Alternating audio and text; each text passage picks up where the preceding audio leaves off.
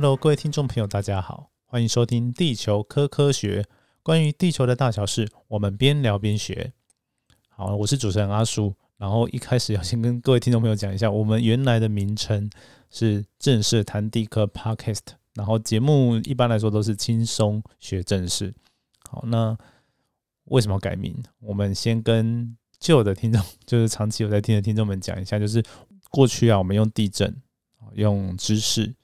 然后再用地球科学这个来当做我们的主题嘛，主轴的时候，其实蛮多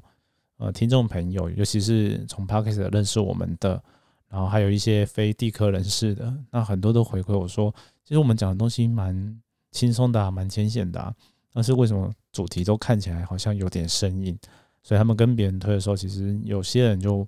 不会那么容易就把它点开听，可能都要觉得有心理准备之后再听，然后一听之后发现，哎，没有，也蛮轻松的。所以后来我觉得阿树觉得说，把这个我们的节目哈一体化，就是给大家从标题就知道说，我们是比较轻松的来学地球科学。虽然一样啦，还是有地球有科学这个名字，但是我们在显图上面就会有那个歌科的科哦，那个科这个字。然后我们过我们今天播出的时间应该是。一月十四号，那再过两天，我们就会把那个显图给换上去了。好，然后我们先在节目上跟大家预告这件事情。好，那给新的听众朋友呢听，就是简单的介绍，就是我们是要讲很多地壳相关的。虽然我们的相关的粉丝专业都是在讲地震为主的，然后像阿树本人又写了那个地震一百问，就跟亲子天下合作的书，所以好像都会觉得说跟地震比较有关。哦，听我们的频道的话，但是有时候我们还是会谈一些像科普啊、科学教育啊，跟地球科学的一些事情，甚至会谈一些不一定就是这么科学的，有些人文的。像我们在一个礼拜前，就是一月的第一集的节目，我们就讲了一些跟政治有关的。嗯，大家可以去听啊，就是爱琴海地震，然后它让土耳其跟希腊本来两个交恶的国家，至少在地震之后，他们把灾害放在优先。哦，至少它可以稍微化解一下纷争，它可能不能解决真的问题，但是诶，发生了之后，其实因为大家就 focus 在这上面，所以暂时就不吵架了。好，那今天呢，我们的节目呢就是要谈的，就会谈一些时事。第一个就是我们最近应该有一个小的地震，好在。前几天，好，那在去年底十二月底的时候，其实也有发生一个规模六点多，然后是在北部以莫带的地方，然后最近这个也是，然后有一些朋友就可能会感觉到一些摇晃，好，然后这个时事其实还好，就是比较有趣的是阿叔去看那个，大家可以去 Google 一下那个 YouTube 上面有一些当天值班的科长，然后跟大家讲的地震的状况。然后记者问一些问题，我觉得蛮不错的，可以跟大家分享。哦，第一个就是，哎，他问说为什么在这个地震啊，明明就是在东北部海域啊，虽然它很深，但是它地理位置哦比较东北部，但是为什么比较西半部的地方，其实震度也蛮大的，甚至最大的震度还出现在桃园呢？然后科长其实他回应的方式，我觉得蛮不错的，就是在地图上看的地震的位置哦，它是一个水平的距离嘛，但是其实地震的。发生的震源是在地底下深处，所以当地震发生的震源的位置比较深的时候，其实它传到东部跟传到西部的距离哦是相对没有差那么多的。但是如果是浅震就反过来，因为浅震就是比较近的地方就 就是真的距离比较近。好，所以当我们把尺度拉伸的时候，诶，确实是有这样的相对关系、几何关系。那第二点就是，嗯，其实。震度啊，就是地震发生之后会有各地的摇晃不同，除了跟距离震源震央哦有有一个关系之外，其他本身的地质条件也有一些相关，就是有些地方就比较软弱啊，就摇的会比较大。然后有一些像是地底下有一些比较特殊的构造，像隐没带就很容易出现，就是隐没带它是一块板块斜斜的插到地底下。然后发生地震的时候呢，那个震波有一部分它会沿着那个板块，那板块其实是相对比较坚硬的物质啊，它就比较不容易衰减。那走这条路线到达地表的震波呢，它其实比较容易造成局部有比较大的震度。那在比较科学上的名词，又叫它隐没带导坡，导就是指导教啊，虽然念书总会想到指导教授，在指导教授那个岛，然后坡就是地震波的波啊，以末代的岛坡。好，那么在日本好像有一个名字叫做异常震域，震域的域是区域的域，然后日本人会这样讲。那其实他们讲的也是一样的现象，就是那个地方虽然离震央比较远，但是它震度比较大。对他们大概用这个方式来形容这个现象啊，啊原因的话，其实比较像我刚刚讲的那个导坡。对，那大家知道这样就好，就是有不一样的差异，就这样，你没有讲很难。好，那么还有第二点哦，蛮有趣的，就是常常在地震过后，我们都会有人问说，哎，这个是主震还是余震？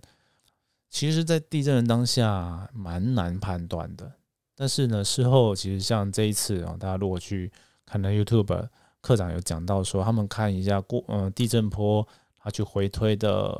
断层的机制，就是它发震的时候是什么样的情况。那这个地震呢，跟呃去年年底啊十二月的这个地震是非常像的。那么他们就把它判断说，哦，它是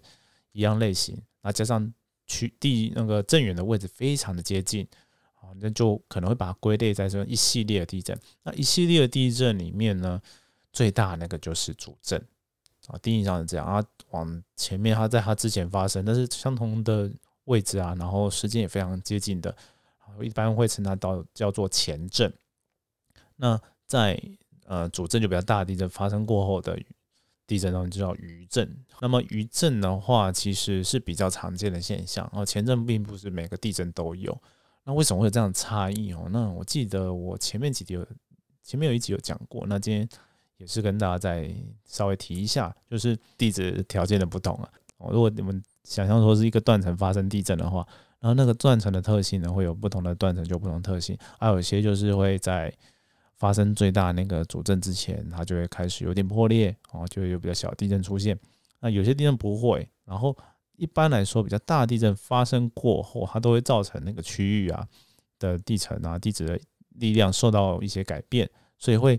大家会调整到平衡，就像是捷运的车厢啊，突然门打开了，然后早上超通勤超挤的时候，捷运上突然挤了，啊，大家就会动啊动啊动啊动啊，然后就硬挤进去啊，然后其实每个人都会动嘛，然后就稍微挤出一个位置给人家进来。那这个过程中就是跟地底下哈在做这些力的那些平衡的时候很像，就是你发生大地震之后，就等于好像哎，你有多的东西去挤到旁边的地层，挤到旁边的人。然后他们都需要再调整一下，那每一个调整它都是会产产生一些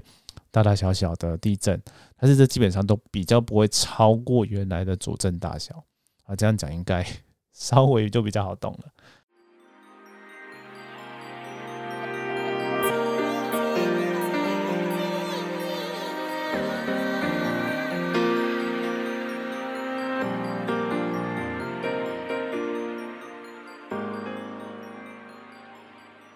那今天就是时事，大概就简单的讲到这边。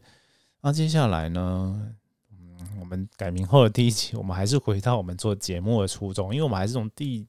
震出来的，所以可能还是讲一点跟稍微地震有关的东西。那我们在地震一百问啊，其实我阿叔回头看了一下我们地震一百问的内容，然后还有听我们前几集有讲的，其实很多啦，都我们。平常的时候就融入在讲，只是讲的方式跟书里面不一定都完全一样，但是很多的知识其实都是相同的，然后只是用不同的方式跟大家诠释一而已。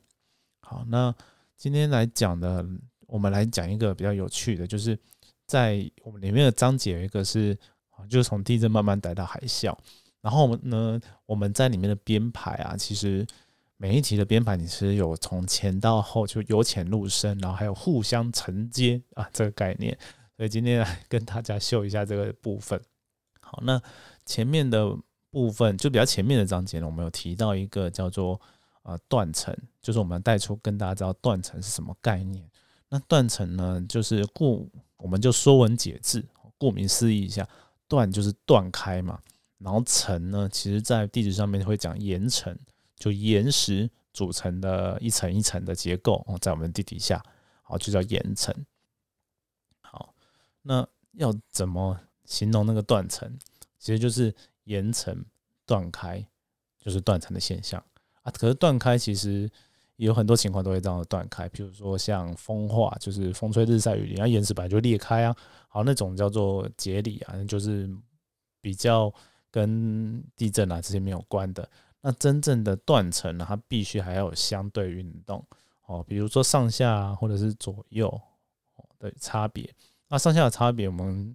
可能就去看那个九二一的历史的地震资料，就发现到说，诶，有些地方被抬得很高，诶，所以它就是有上下的差异。好，那左右的差异呢，就是平移的断层，就是地层啊，如果是它垂直，我们就可能会看得比较明显。断开来之后，你可能诶，你追着某一个岩层，对对对，遇到断层，诶，它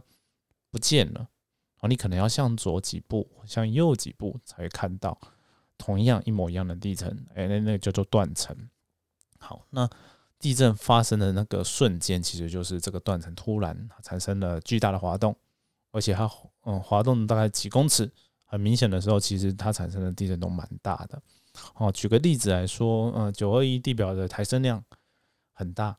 哦，那可能有十，最多要十公尺。那地底下滑移其实也不小，它其实诶，其实更大，因为传到地表其实会有一些衰减。哦，那其实地底下是更大的滑动量。那么像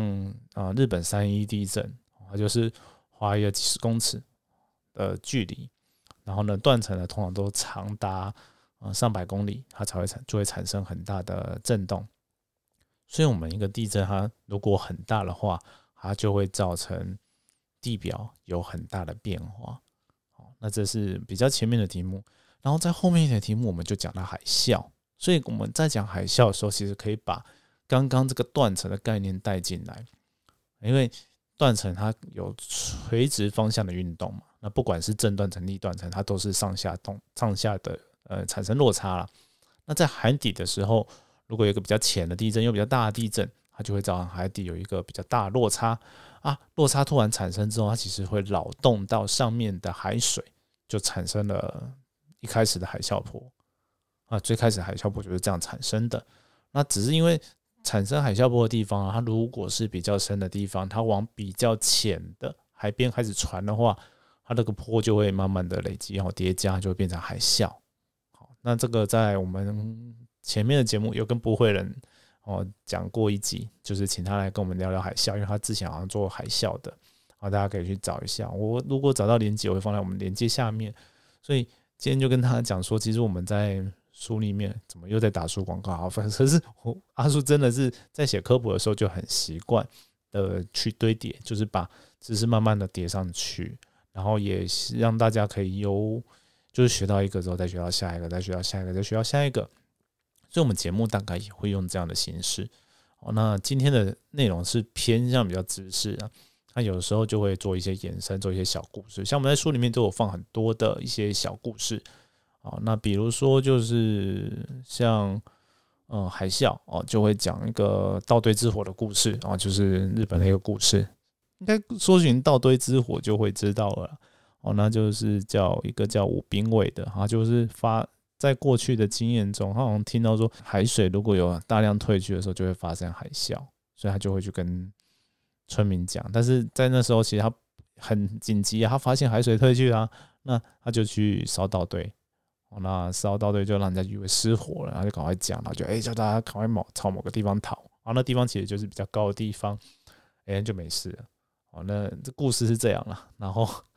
等下真实性。应该是有，因为他有编编到日本的一些教材，所以它应该是有一些真实性的。好，那今天呢就跟大家分享到这边。好，我们节目通常不会太长，除非我们有来宾可以跟我闲聊。哦，那大概的形式就会是这样。好，那希望大家呢，如果有什么想要知道的呢，可以跟我们分享。那接下来我阿树可能还会有一些主题啊，就是。呃，比如说介绍一些地球科学相关的地方，好去住，因为我们地球科学人最喜欢出去了。然后还有一些经验谈，然后大概还有一些，有时候会有一些时事会跟大家分享，然后跟科学教育啊、科普传播，我自己阿叔比较有兴趣的，也会跟大家聊。